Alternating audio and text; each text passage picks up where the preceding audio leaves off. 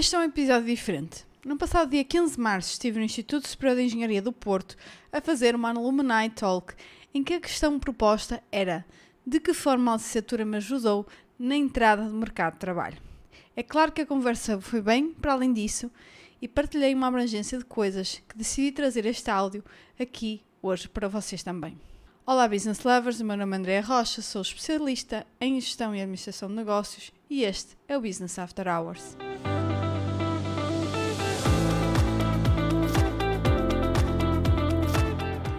Bom dia.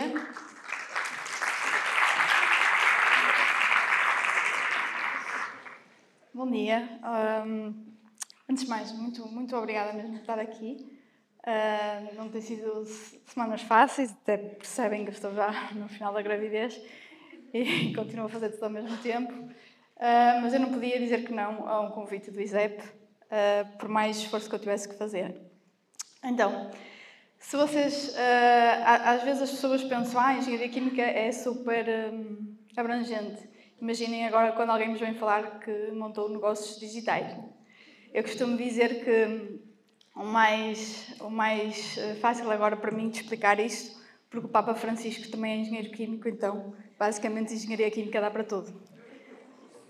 Um, uma coisa que eu vou, vou, vou vos pedir é que eu, de vez em quando vou ter que fazer algumas pausas. Uh, estou com 30 semanas de gravidez, então às vezes já é difícil eu conseguir controlar a respiração. Mas bom, vamos então lá. Um, hoje em dia eu vou falar do estado atual, empresária, business coach, basicamente ajudar outros empresários a, a gerir melhor as suas empresas. Sou CEO na MK Talent, uma empresa uh, iniciada por mim. Oi? Quando é que eu devo apontar isto? Ok. Uh, também faço gestão de outras duas empresas, também tudo relacionado com negócios digitais e marketing digital. E Uh, tenho também um podcast, uh, se vocês tiverem interesse em saber mais sobre gestão de negócios, que se chama Business After Hours, sai todas as quintas-feiras às 6 da tarde, um novo episódio. Recentemente lancei um planner, também pronto, já há é algum, alguns outros produtos que, que eu vou acabando por lançar, que se chama Speed Up e é para mulheres empresárias, para basicamente gerir melhor o seu tempo, que é uma das coisas que eu falo, e ao mesmo tempo os seus negócios. Uh, podem também encontrar através do meu website, andrearocha.pt, no Instagram e TikTok, Andrea Castro Rocha, onde também vou dando conteúdos gratuitos na área de gestão, uh, empreendedorismo, e falar também aqui muito sobre para, para mulheres empresárias. Depois também tenho um perfil de TikTok em inglês, mas eu não coloquei aqui porque eu não quero que vocês venham estragar o algoritmo, porque é suposto que aquilo vá para pessoas que vão falar em inglês. Estou a brincar, se vocês quiserem, vocês vão lá chegar também. Uh, mas sim, o, o, objetivo aqui é falar para, para outros mercados. Depois, antes de mais, eu nunca, nunca pensei que, passado 10 anos de sair daqui do ISEP, uh, estaria aqui neste ponto e a apresentar-vos isto, mas isto realmente é a parte fulcral da minha vida. Um, nasci em 89. Eu olho para todos vocês, parecem me mais novinhos que eu. Um, por isso eu sou aqui aluna sénior destas alumni.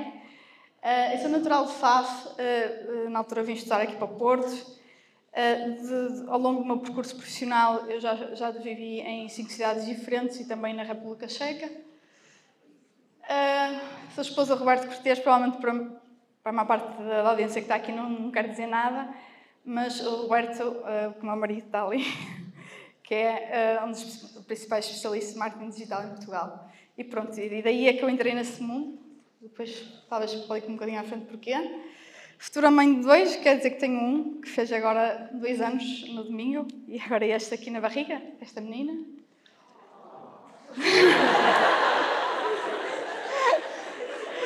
Por isso, ali, ali ainda se notava. Também ali acho que ainda não estava grávida, devia estar quase. Uh, basicamente sou uma pessoa que cada vez mais sou apaixonada pela vida e sempre tive grande atenção e isso já veio desde o momento que eu estava aqui no ISEP. Uh, acho que isto é uma lição para todos. Um, não basta apenas passarmos pela vida, mas sim viver. Se calhar isto para vocês não faz ainda tanto sentido, uh, porque ainda são novinhos, mas um dia vou lá chegar e perceber o que é que eu quero dizer com isto. Um, já visitei mais de 25 países, isto é outra curiosidade também sobre mim, e não pensem que isto é uma coisa que é extraordinária difícil de fazer, porque quando eu aqui entrei no ISEP eu nem sequer nunca tinha andado de avião, por isso. Uh, e tal como digo aqui, isso foi feito nos últimos 12 anos da minha vida. Depois, mais curiosidades. Ah, para além de mais, isto, se calhar alguns sentem isto, uh, que algumas coisas são quase inatingíveis. Uh, eu posso dizer que na minha família ninguém tem licenciatura, a não ser eu. Está para breve o meu primo, se ele acabar em Engenharia Aeronáutica. Uh, mas pronto, até, para já ainda posso dizer isso.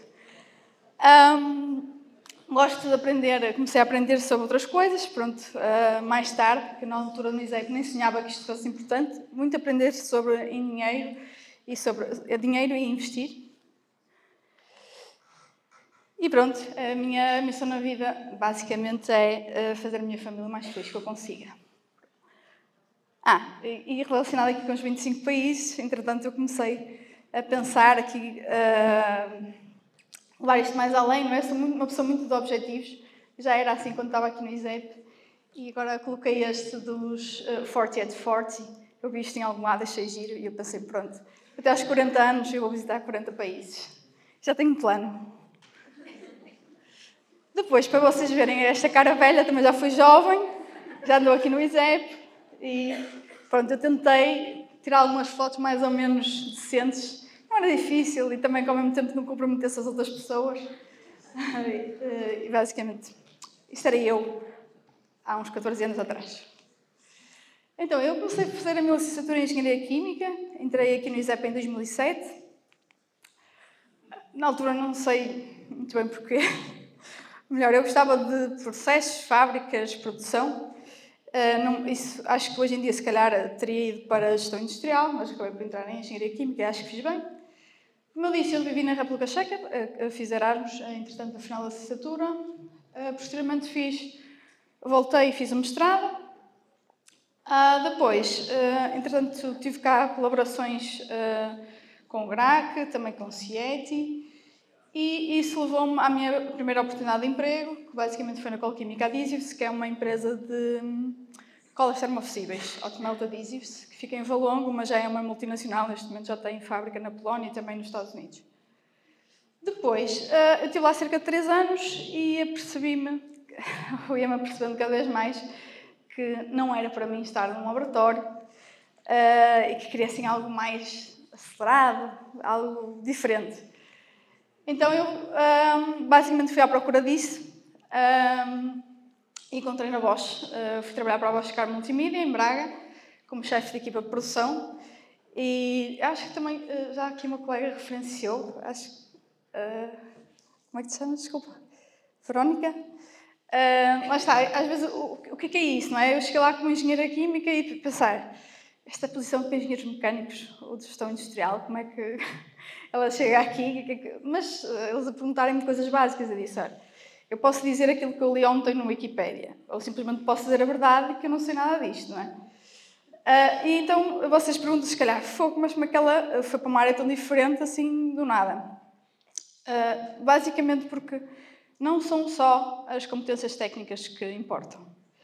E uma das coisas muito importantes para esta função era as competências de liderança, motivação e gestão de equipas em que havia eh, várias fases eh, no processo de recrutamento, que era essa parte que era super exigente, e foi nessa que eu efetivamente passei e evidenciei. E daí eu consegui ir para onde eu queria, apesar de eu não saber nada daquilo. Depois, com o tempo, eu lá cheguei. Uh, depois, estava, estive na Bosch também quase três anos. Um, e uh, depois sentia, ok, que aprendi muito lá, foi, foi uma casa excelente para eu aprender, mas uh, eu queria ter mais autonomia, mais responsabilidade, queria subir na hierarquia, queria uh, ter outro tipo de funções mais ligada à, gestão, trabalhar com a administração de forma di mais direta. E foi que eu, que eu fui para, para a Molaflex, uh, fui diretora de produção, basicamente da maior área de produção da, da, da fábrica, que é exatamente a montagem de colchões. Depois, eh, nesse tempo, ainda fiz uma pós-graduação em Lean, porque eu aprendi muito sobre Lean. Não sei se é um termo que vocês estão familiarizados, na altura, na, na nossa licenciatura, não. E uh, acabei por uh, me familiarizar na Bosch, eu sabia muito disso, mas faltava aqui uma coisa muito importante que, infelizmente, às vezes em Portugal não é preciso, que é uh, ter um diploma. A dizer que eu sei daquilo, não é? Então, basicamente, eu procurei essa formação. A Lean Global Network só faz uma pós-graduação, penso que por ano, em Portugal, que é na Universidade, de Aveiro, e fui lá fazer.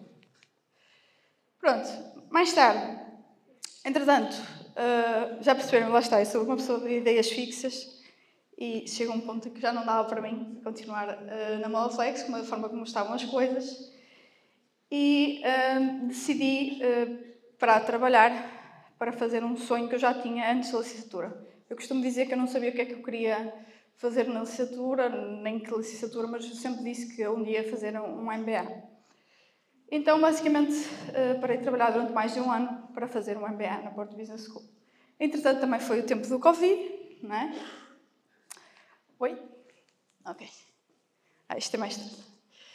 Também foi o tempo de Covid um, e que aconteceu, entretanto, também, sem plenário, acabei por ficar grávida e foi aí que eu entrei no mundo do empreendedorismo, que eu costumo dizer que o meu marido foi a única entidade patronal que foi capaz de me dar emprego. Pronto. Porque eu estava grávida de sete meses, na altura o meu objetivo era ir para os Estados Unidos, uh, mas nem sequer era possível um visto de turista, quanto mais trabalhar para lá, não é? E pronto, depois acabei o MBA, eh, desde então faço muitas outras formações, já vou falar um bocadinho sobre isso, mas assim, que eu trago formações maiores basicamente foi isto. Eh, fiz este programa de Business Innovation eh, na Universidade da Califórnia o ano passado, sim, há um ano, sensivelmente. E tem sido isto basicamente o meu, o meu percurso profissional. Não falo muito de agora, porque agora acaba por ser uma mistura de muita coisa, mas vejam mais como empreendedorismo e empresário. Depois, falar um bocadinho, como está a semelhança das colegas falaram aqui, sobre formações. Eu hoje em dia já nem coloco no LinkedIn uh, nada disto, porque senão, uh, aliás, nem, nem, nem vai de acordo com os meus objetivos, não é? Até agora, uh, colocar isto lá. Mas isto foi coisas que eu fiz, um, ou as mais importantes, desde que estava na licenciatura, comecei a trabalhar. Basicamente, investir em nós, tal como a colega também estava a dizer. Todos estes cursos eu paguei uh, de meu bolso para os fazer, porque achava que devia fazer, porque achava que devia estar sempre a melhorar e não esperei que, que a empresa fizesse por mim. Hoje em dia, tal como disse, um, ehm, eu foco muito na, na minha empresa, também na, na, gestão de empresa de, de outras das empresas também do, do meu marido e uh, na minha marca pessoal, uh, que quero basicamente uh, levar para outro patamar e ajudar mais empresários. Depois, respondendo aqui à pergunta, porque depois também sou, continuo a ser o tipo de engenheiro, straight to the point, é? Pergunta uma coisa, eu vou dar a resposta àquilo. Que é de que forma a licenciatura mestrado facilitaram a integração no mercado de trabalho a, a, minha visão acaba por ser diferente, não é? Ou melhor, também já passaram muitos mais anos. Uh, o, que, o que me ajudou nos primeiros anos é diferente do que me ajuda neste momento. Até encontrar o primeiro emprego, basicamente, uh, o ISEP foi, uh, fez a ponte. Eu não sei se está aqui o engenheiro Tomás, mas não. É ele que devo agradecer, ele é que fez a ponte na altura para três empresas diferentes e eu acabei por ir à entrevista na Colquímica e fui logo no dia. Então nem cheguei ali às outras duas. Um, então foi muito importante nesse sentido. Um, ter reputação e credibilidade no mercado. O estarmos num instituto que realmente um, tem essa reputação, tem esse reconhecimento, é muito bom uh, aparecer isso no CV.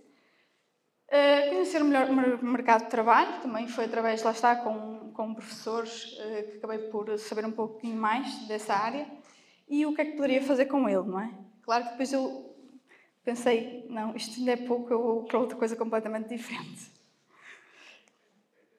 Um, ah, isto aqui uh, foi só as publicações assim, maiores que eu fiz enquanto ainda estava no ISEP. Ou seja, o que é que eu quero dizer com isto? Acho que mais do aquilo que hum, todos nós aqui fazemos, não é? Que todos temos que passar pelas mesmas disciplinas, é aquilo que nós fazemos além daquilo que todos fazem. É? E isto foi, isto foi o que me levou para o primeiro emprego. Foi, não as publicações em si, como é óbvio, todo o trabalho que eu desenvolvi, além da licenciatura,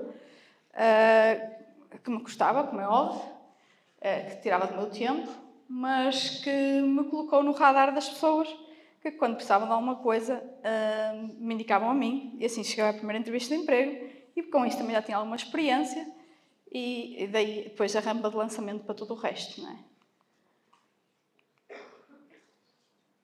Oi. Depois, acho que há um, outro tipo de skills que me ajudaram uh, desde o momento em que entrei no primeiro emprego até hoje em dia. A exigência, não sei, eu acho que não está aqui o professor Legian Monk, ele ainda dá, ainda dá física? Não? Sim, pronto. Eu lembro muitas vezes, às vezes até dou como exemplo, que chegar às 8 e 1 não é a mesma coisa que chegar às 8. Então isto é bom, acreditem. Na altura pode, pode doer, pode gostar, mas uh, é muito bom. Uh, ser uma pessoa íntegra, porque acho que também temos excelentes professores para isso uh, que nos ensinam isso. Ser uma pessoa autónoma, o facto também eu uh, ter de mudar de residência, é? sair da casa dos meus pais para vir estudar para outro sítio, isso é muito bom para a nossa autonomia. Ser proativa, não esperar que alguém tenha ali uma oferta de emprego ou alguma coisa para mim, mas ir eu atrás. buscar excelência e resultados. E método, sim. Muito que nós aprendemos aqui é um método de fazer as coisas, uma forma de fazer as coisas. E um, isso também é importante. Cada vez mais uh, vemos que nas PMEs, e quem começar a entrar no mercado de trabalho percebe que o principal problema é a falta de método. Uh, ou seja, as pessoas têm problemas porque não seguiram ou porque não têm um padrão. Não é? Eu, quando têm, não o respeitam. Então, isso é muito bom. Uh, e acho que é uma das coisas que nós levamos aqui da engenharia que é transversal para qualquer negócio, para qualquer empresa, para qualquer trabalho. Que outras pessoas não têm, por isso, you are lucky. Um, ainda assim, como eu, como eu disse aqui, uh, todos nós uh, vamos ter o mesmo plano curricular, não é? Com mais uma nota mais acima ou mais abaixo. Na realidade, o que vai fazer diferença é o que nós vamos fazer uh, com os exemplos que nós vemos aqui, porque todos os exemplos, todas as pessoas que estiveram comigo uh, viram os mesmos exemplos. E não estou a dizer que um, meu percurso é melhor que os meus colegas, simplesmente seguimos caminhos diferentes. Há pessoas que calhar, estão mais próximas do objetivo, outras mais longe. Um, eu, sinceramente, uh, neste momento acho que estou ainda muito aquém, mas se me visse há 10 anos, acho que estou, que estou muito acima daquilo que eu, que eu esperava para mim, mas nesta altura. Uh, mas é, é, o que fazemos com ele, não é? É, é, como nós interpretamos. Como é que o professor de Física nos bate com a porta na cara às 8 e 1 uh, ah, o que é que nós levamos, não é? Se nós vamos dizer, ah, isso, ele é que é assim, assado, ou simplesmente nós vamos fazer alguma coisa de útil com isso e vamos perceber que exigência e rigor é importante para a nossa vida e para a nossa, nomeadamente para a vida profissional. Depois, outra conclusão que acho que também podem tirar da minha apresentação é que cada um pode ser aquilo que quiser, tem é que definir o, e fazer o que tiver de ser para lá chegar.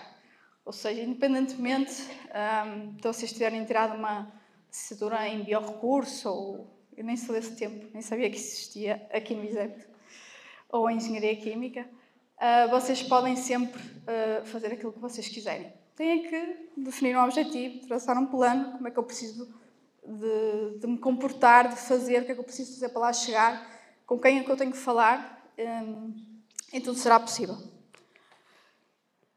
Não sei se tem mais alguma coisa. Ah! Eu aproveitei esta última parte. Um, eu não sei se vocês estão a gostar, mas pronto, acaba por ser uma apresentação bastante diferente. Lá está, também uh, o meu percurso uh, já é acaba, acaba por ser um bocadinho maior do que o das colegas. Então a minha apresentação acaba por ser um bocadinho diferente, mais abrangente na busca do mercado de trabalho.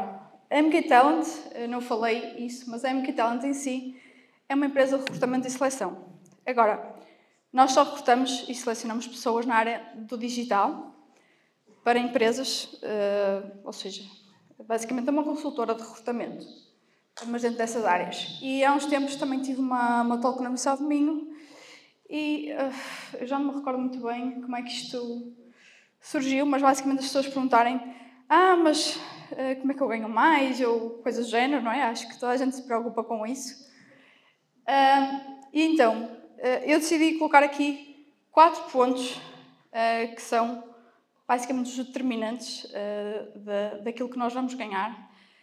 E acho que às vezes não, não vale a pena lamentar-se porque é do governo ou fazer greve, seja lá o que for. É mesmo assim. E tem a ver com estas quatro coisas, por isso, das duas, uma ou adapto-me, uh, ou mudo, não é? Vocês viram, já mudei muitas vezes a minha vida. Eu vivi em cinco cidades diferentes. Uh, já depois de ser casada, tipo, tivemos que mudar tudo na nossa vida, por isso é fazer o que tiver de ser, se realmente esse for o nosso objetivo. Então, quais são esses pontos? Um, lei da oferta e da procura. Nós estávamos habituados, ou pelo menos quando eu aqui entrei, e eu lembro meus pais falar, ah, porque os engenheiros ganham muito dinheiro. E porquê? Porque se calhar há uns anos atrás o mercado uh, precisava de muito mais engenheiros, uh, depende, é claro, das áreas, do que aqueles, não é? Ou seja, o mercado absorvia muito mais engenheiros do que aqueles que haviam disponíveis. Cada vez mais nós o, o, temos o fenómeno de degree inflation. O que é, que é isto? Basicamente, uh, ou seja, uma licenciatura já é quase considerado como algo comum. É? Então, no, o salário vai ser determinado também por isso. Se eu tenho muitos profissionais para uma área, de uma procura que é pouco ou na mesma medida, o salário tende não é, a, a baixar. Imaginemos, por exemplo, no caso da informática. Eu não sei sinceramente mas está no, no mercado de engenharia química, porque hoje em dia não estou relacionada com isso, mas na área da IT, developers, há, o mercado precisa muito mais de engenheiros informáticos que aqueles que tem. Por isso é claro que os, os, os salários da IT sobem imenso. Oi? Depois, um, a outra coisa é, se calhar numa fase mais à frente da vossa carreira, que é qual é a dificuldade para me tornar um profissional naquela posição? Por exemplo, é, o que é que é mais fácil? Eu substituir um CEO ou um controlador de análise, ou seja o que for. Né? Quanto tempo, por exemplo, eu uh, demoro a ser um piloto de avião, a ser um cirurgião, não é? Ou seja, quanto mais tempo, expertise precisar aquela função, uh, mais, uh, mais alto vai ser o salário, invariavelmente, não é? Eu consigo treinar uma pessoa para ser um, para ser um operador de uma linha de montagem uh, dias, semanas, não sei, depende, não é? Do, do processo que já tiver montado. Mas a mesma coisa não para um engenheiro, não é? Uh, nomeadamente quando tem mais anos de experiência, quando tem um expertise numa determinada área, vai ser mais difícil de o encontrar vai haver menos com aquelas especificidades, e por outro lado também um, porque aquele conhecimento que ele tem demorou mais anos a aprender. Hoje em dia isto acaba por ter menos relevância, ou seja, a dificuldade de se tornar um a menos que sejam coisas extremamente técnicas, porque a velocidade que o mundo muda uh, acaba por uh, nós ficarmos obsoletos muito rapidamente e se não nos, nos formamos naquilo que, que queremos uh, seguir. Eu engano-me sempre. Depois, a capacidade de se vender. E não digo que vocês também para as entrevistas e mentir, não é? Eu, eu própria fui a, a prova viva de que eu disse a verdade, que podia, podia mentir ou simplesmente dizer que não sabia nada daquele assunto. Mas uh, é a forma como nós vamos para as entrevistas é o entusiasmo que levamos, é o ser atrativos, não é? O ser interessantes para a pessoa do outro lado, não é?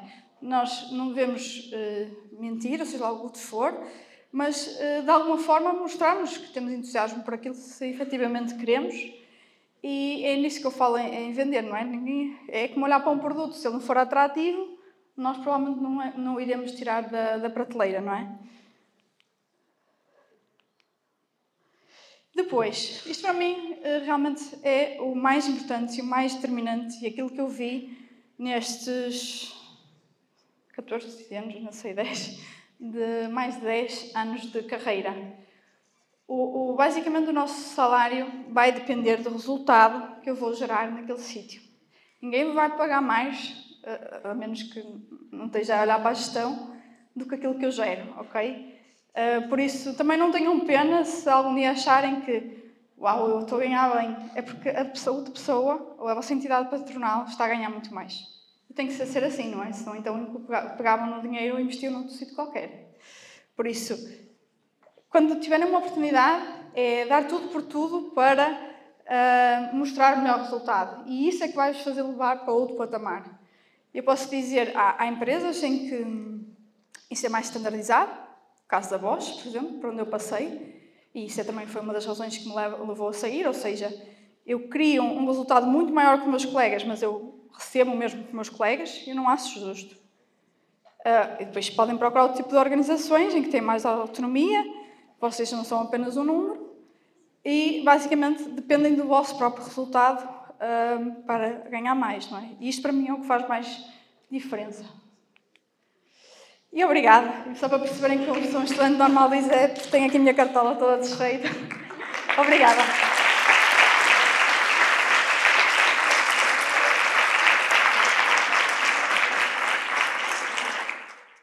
Espero que tenham gostado deste episódio, em forma de talk. Obrigada por estarem a ouvir e espero ter-vos aqui no próximo episódio. E já sabem, classifiquem este episódio na plataforma que estão a ouvi-lo. Fico à espera de vocês no próximo episódio.